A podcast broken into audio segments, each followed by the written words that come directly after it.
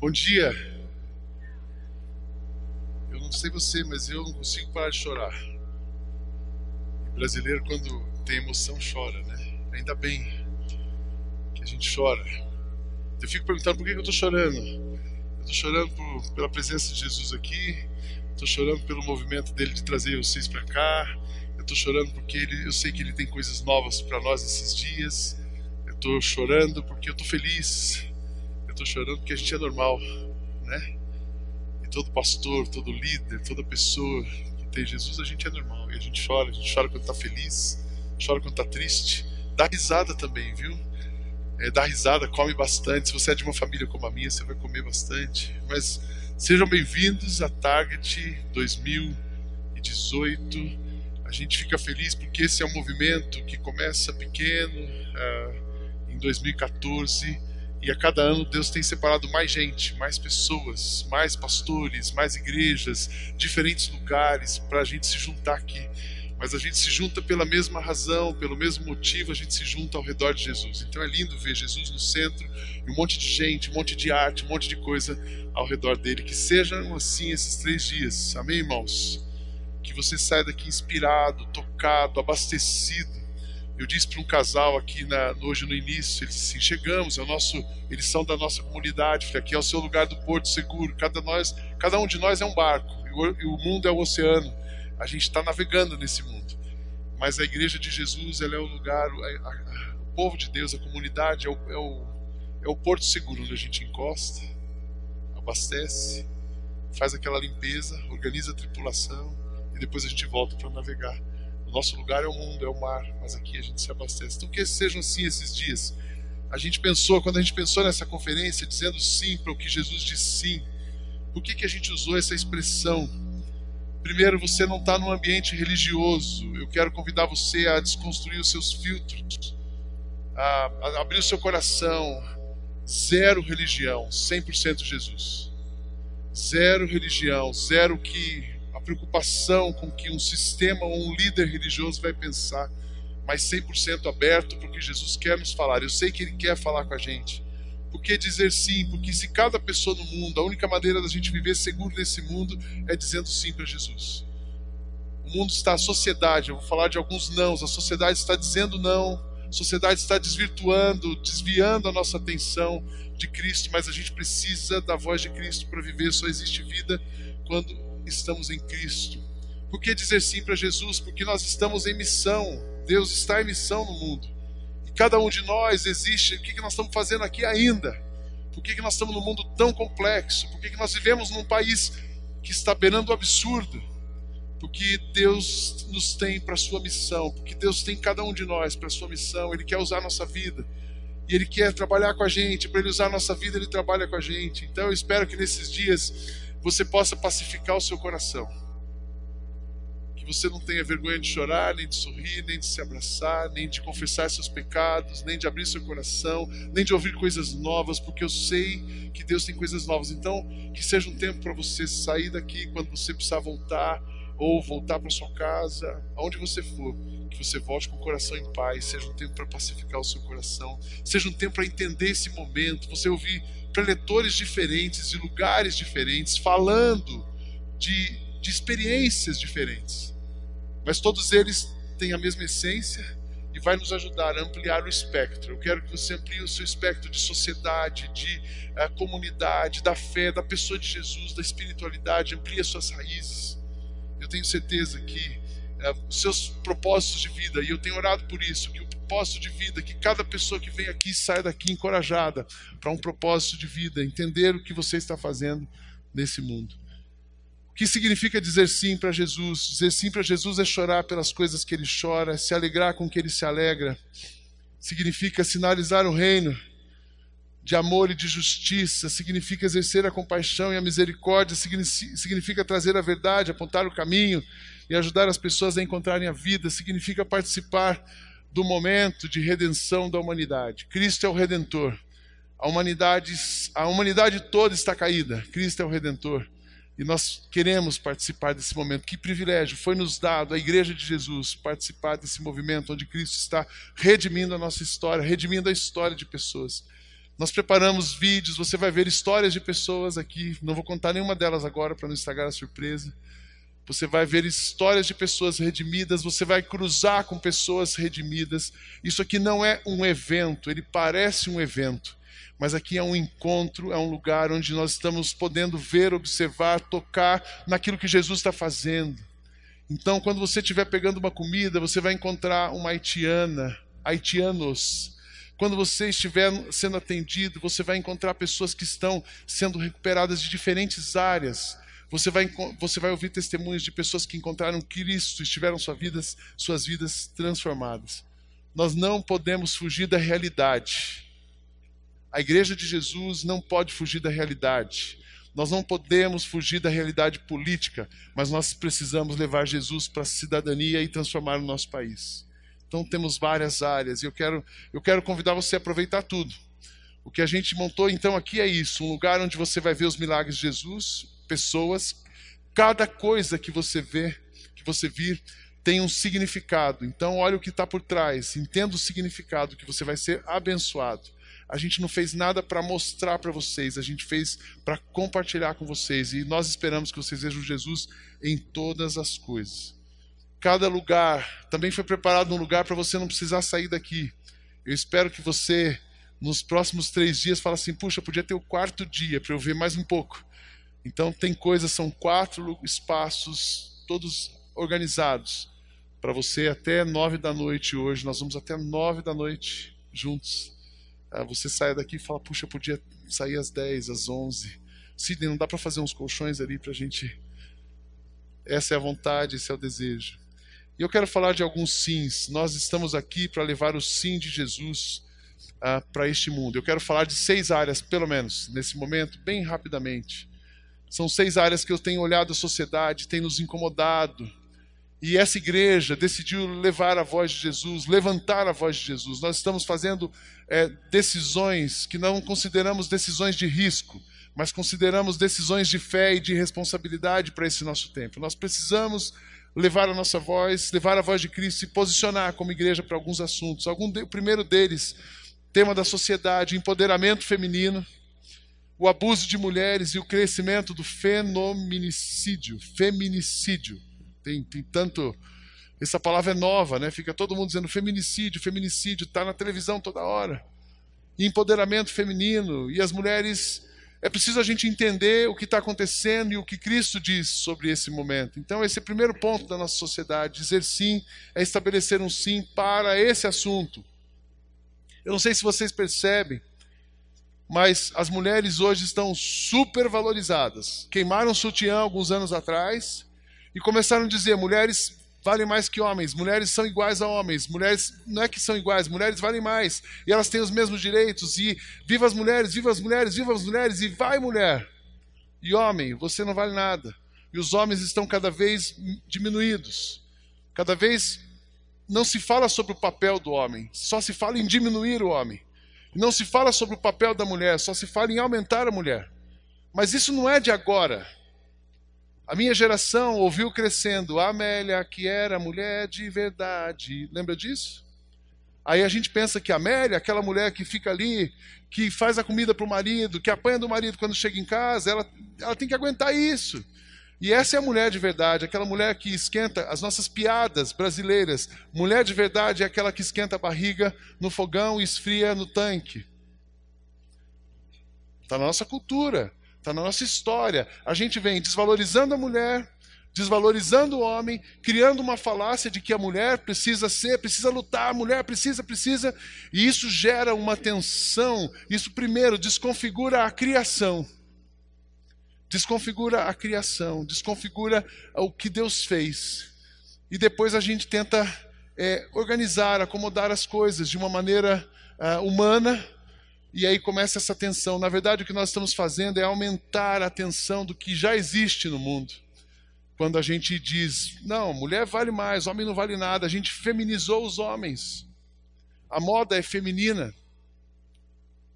O pessoal aqui na igreja fica postando, queremos ver o dia que o Sidney vai aparecer com uma calça skinny. Vai ter que, fazer, vai ter que acontecer 20 milagres para isso acontecer. O primeiro é emagrecer. Você entra numa, numa loja, você vai na seção masculina e fala assim: onde eu estou? Você olha para uma pessoa, você não sabe se aquela roupa para quem serve. Então, isso vem acontecendo na sociedade. Mas o que Jesus diz sobre isso?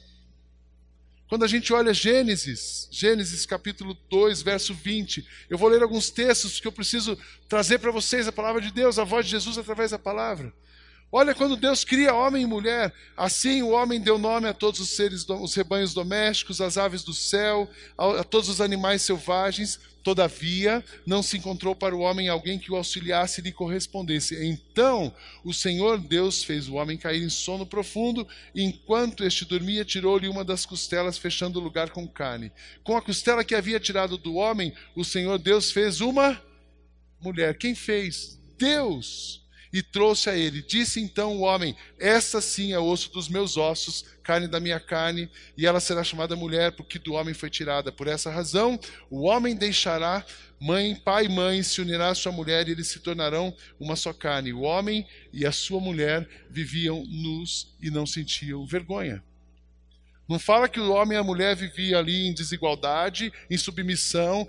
A mulher, a Eva, não era uma Amélia, ela não foi Eva não foi feita de segunda categoria, mas Adão e Eva, aos olhos de Deus, são as suas criaturas, os ambos feitos à imagem e semelhança de Deus, feitas por, feitos por Deus. Essa é a primeira coisa, a primeira coisa que a gente precisa desconstruir nessa sociedade. Não existe diferença para Deus entre homem e uma mulher. Quando Deus olha um homem e uma mulher, ele, obra, ele olha a obra-prima da criação, ele se vê, ele olha quem ele fez. Ele juntou, ele estabeleceu um casamento e disse assim: Este modelo me representa, este modelo vai revelar à humanidade a minha imagem, estes dois revelam à humanidade a minha imagem. Então a primeira coisa que a gente desconstrói quando fala de empoderamento é isso.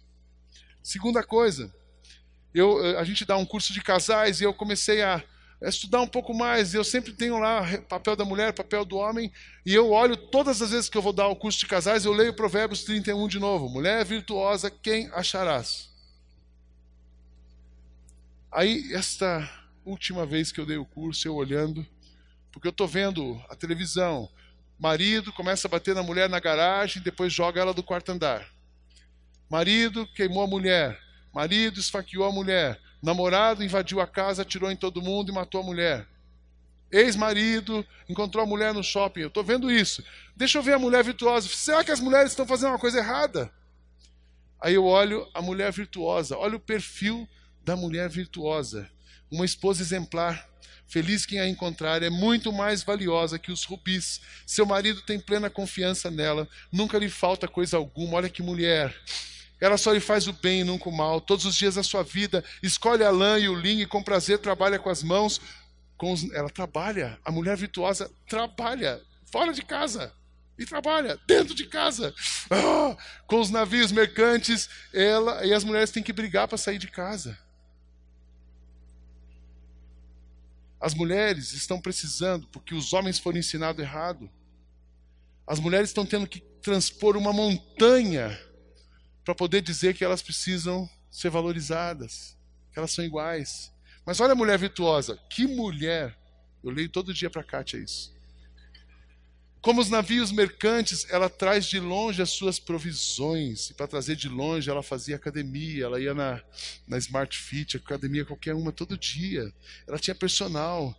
Com os navios mercantes, ela traz de longe as suas provisões. Antes de clarear o dia, ela se levanta, prepara comida para todos da sua casa, dá tarefa para suas empregadas, ela tem bastante empregadas, avalia um campo e o compra, ela faz negócios e com o que ganha, planta uma vinha e ela multiplica. Esse negócio de multiplicação, ela tem várias startups ao mesmo tempo. Isso é mulher.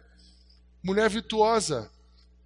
Ela avalia um campo, compra com o que ganha, planta uma vinha, entrega-se com vontade ao seu trabalho. E a gente vê isso, porque você quer fazer um negócio funcionar, põe na mão de uma mulher que funciona.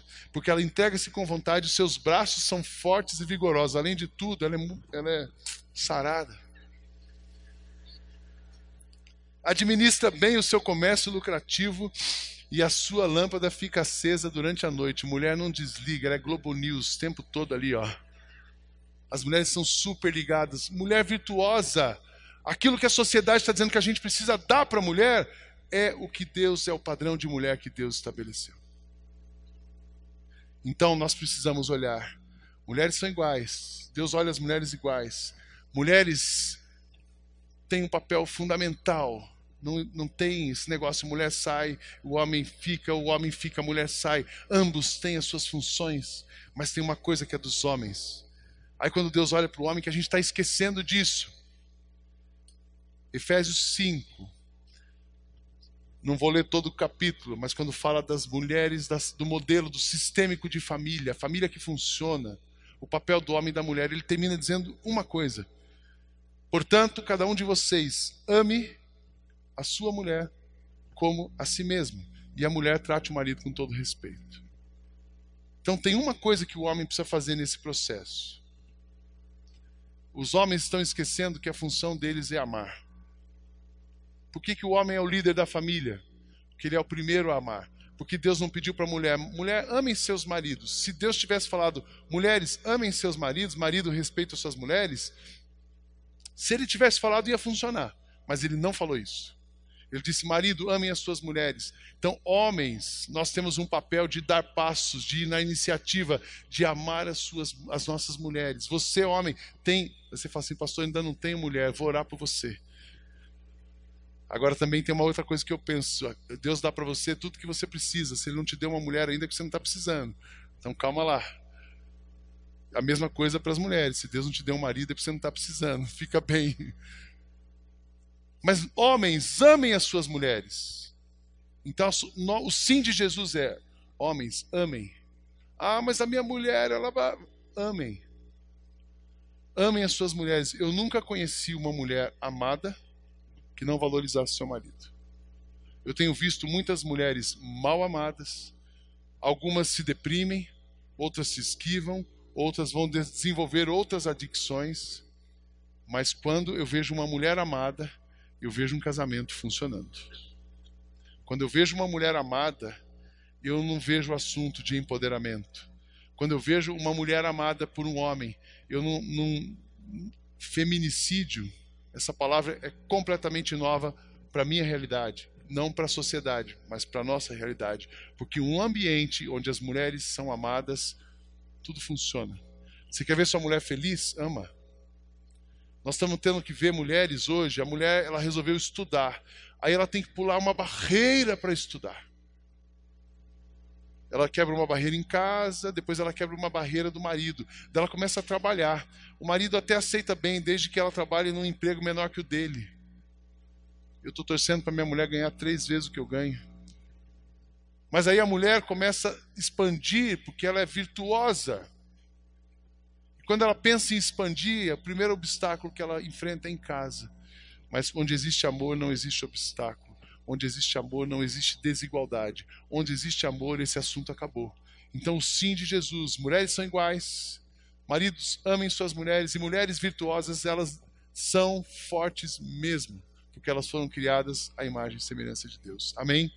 Segunda coisa, nós vamos falar sobre a realidade e as tensões sobre homoafetividade, identidade de gênero e novos modelos de família.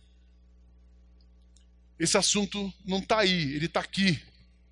Esse assunto está dentro das famílias, das nossas famílias. Esse assunto está na nossa mente.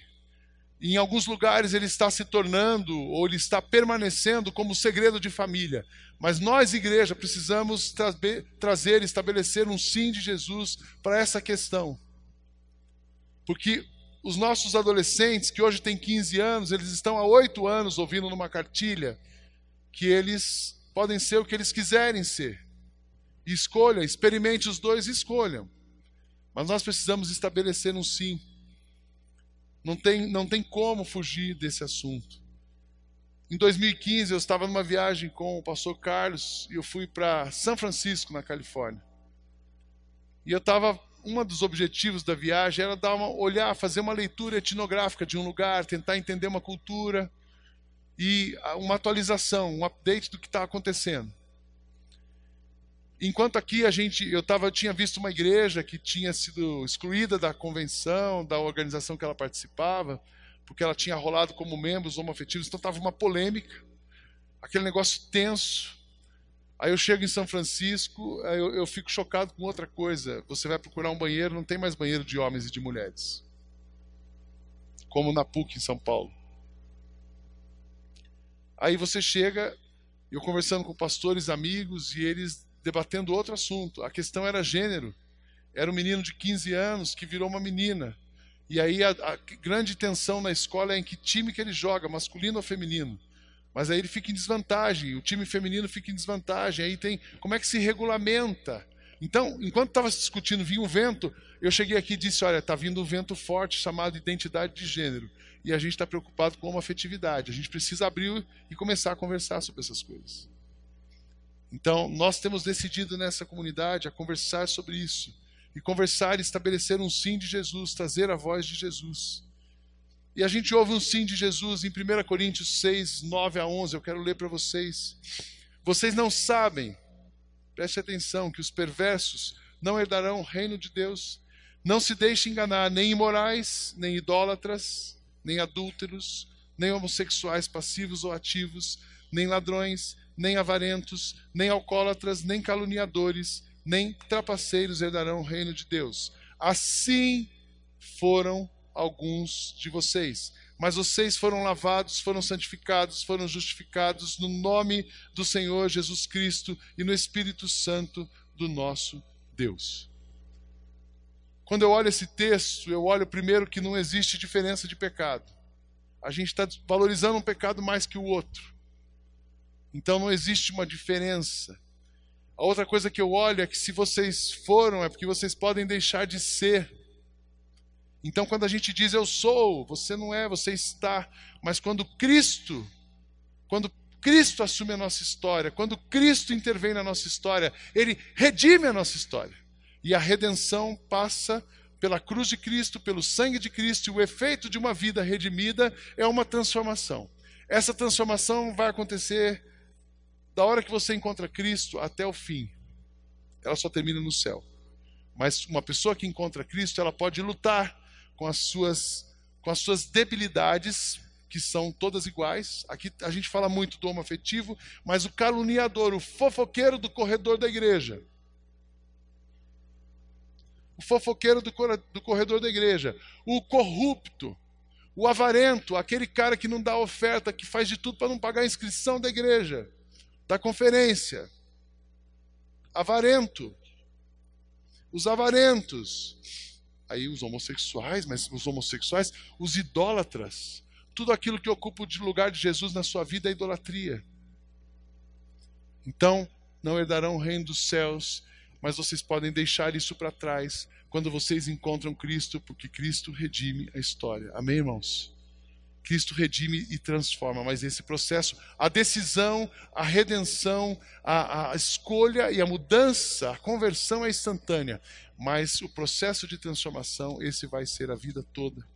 Uma outra coisa, um outro sim de Jesus sobre esse assunto, é quando trazem ali para Jesus divórcio, e aí Jesus fala assim: deixa eu abrir um pouco a discussão. Os discípulos lhe disseram: se essa é a situação, tinha um contexto ali entre um homem e uma mulher, é melhor não se casar. Jesus respondeu: Nem todos têm condições de aceitar esta palavra, somente aqueles a quem isso é dado. Alguns são eunucos porque nasceram assim, outros foram feitos assim pelos homens, outros ainda se fizeram eunucos por causa do reino dos céus. Quem puder aceitar, é, que isso que aceite.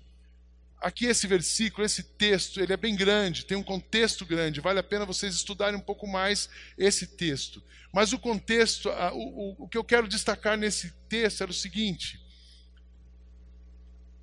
quando trazem um assunto para Jesus do divórcio, Jesus fala assim: vocês são polarizados. Pode ou não pode divorciar? É ou não é? Jesus fala assim: vamos despolarizar o negócio e vamos abrir um pouco mais a discussão.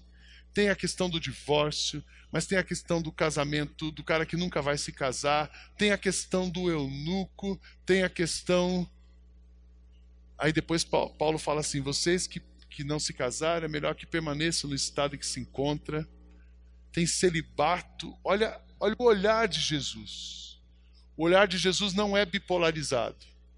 O olhar de Jesus é amplo. O olhar de Jesus é integrativo.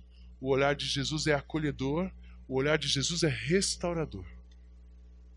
Eu confesso para vocês, esse é um assunto complexo, Porque quando a gente fala de homoafetividade, a gente está pensando na questão da sexualidade.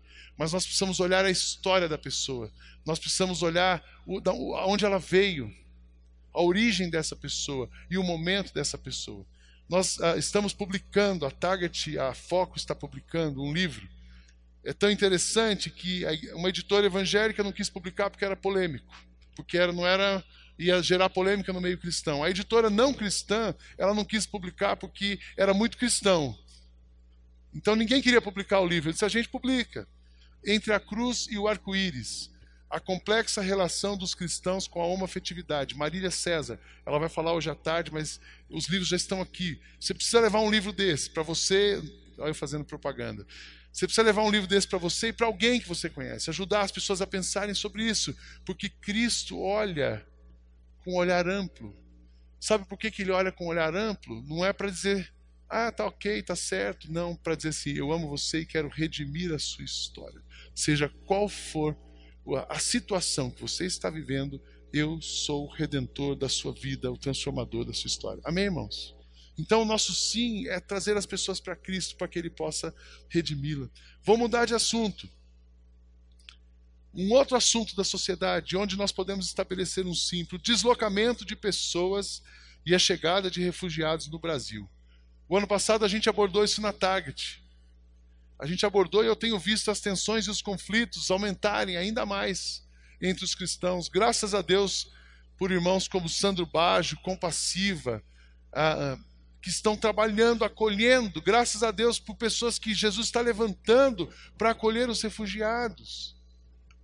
Mas a gente precisa entender esse movimento. Primeira coisa dos refugiados que a gente precisa entender que todos nós somos refugiados. Sou fora. Quando eu era criança, a gente cantava um hino na igreja. Sou forasteiro aqui, em terra estranha estou. O céu já antevi, possuí-lo enfim eu vou. Lembram disso? Embaixador de Deus no reino lá do céu. A memória começa a falhar. Eis a mensagem que me deu, que os anjos cantam lá no céu.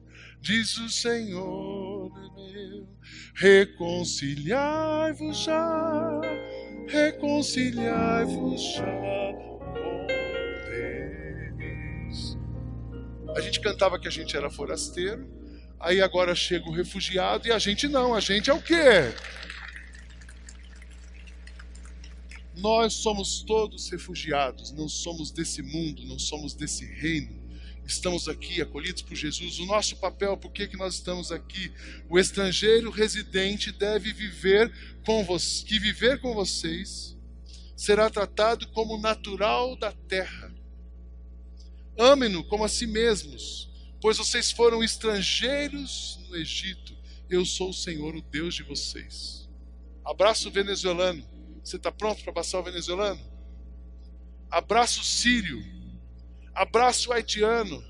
Veja o que ele está precisando. Ele é um natural da terra, porque todos nós somos estrangeiros nesse mundo. Então, se esses duas mil pessoas que estão inscritas nessa conferência, aliás, chegamos a 2038 se as duas mil pessoas que estão inscritas aqui saírem daqui entendendo que nós somos forasteiros, somos refugiados, que estamos aqui para tratar todos com igualdade e ver o que ele está precisando, a gente vai mudar a vida de pelo menos duas mil pessoas. Não maltratem nem oprimam o estrangeiro, pois vocês foram estrangeiros no Egito. Eu quero que você se envolva. Quero desafiar você a entender mais sobre isso. Tem algumas ONGs ali fora falando sobre isso, tem livros publicados sobre isso. Eu quero desafiar você a entender e sair daqui pronto para abraçar um refugiado no nosso país. Amém, irmãos? Quarta coisa, construcionismo social e ausência da verdade no mundo. Eu estou aqui com um colega da, da escola, a gente faz uma especialização, dois agora, né? Construcionismo social, a gente fica falando de pós-modernidade, de desconstrução da verdade. Não é desconstrução da verdade, é ausência de verdade.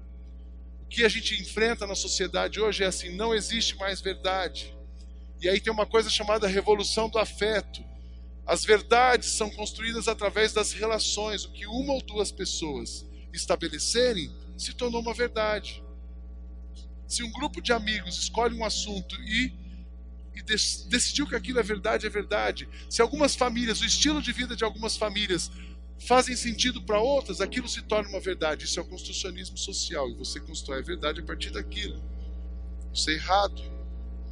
Porque Jesus nos diz, qual é a voz de Jesus? Eu sou o caminho, a verdade e a vida. Então, sim para Jesus no mundo desconstruído é trazer a verdade. Um sim nosso para Jesus no mundo desconstruído é trazer a voz de Jesus, o caminho, a verdade e a vida. Nós cremos numa verdade. A nossa verdade tem nome. Amém? O mundo está falando de energia. Nós temos, nós, nós também temos energia. Nossa energia tem nome. Nossa energia é Jesus.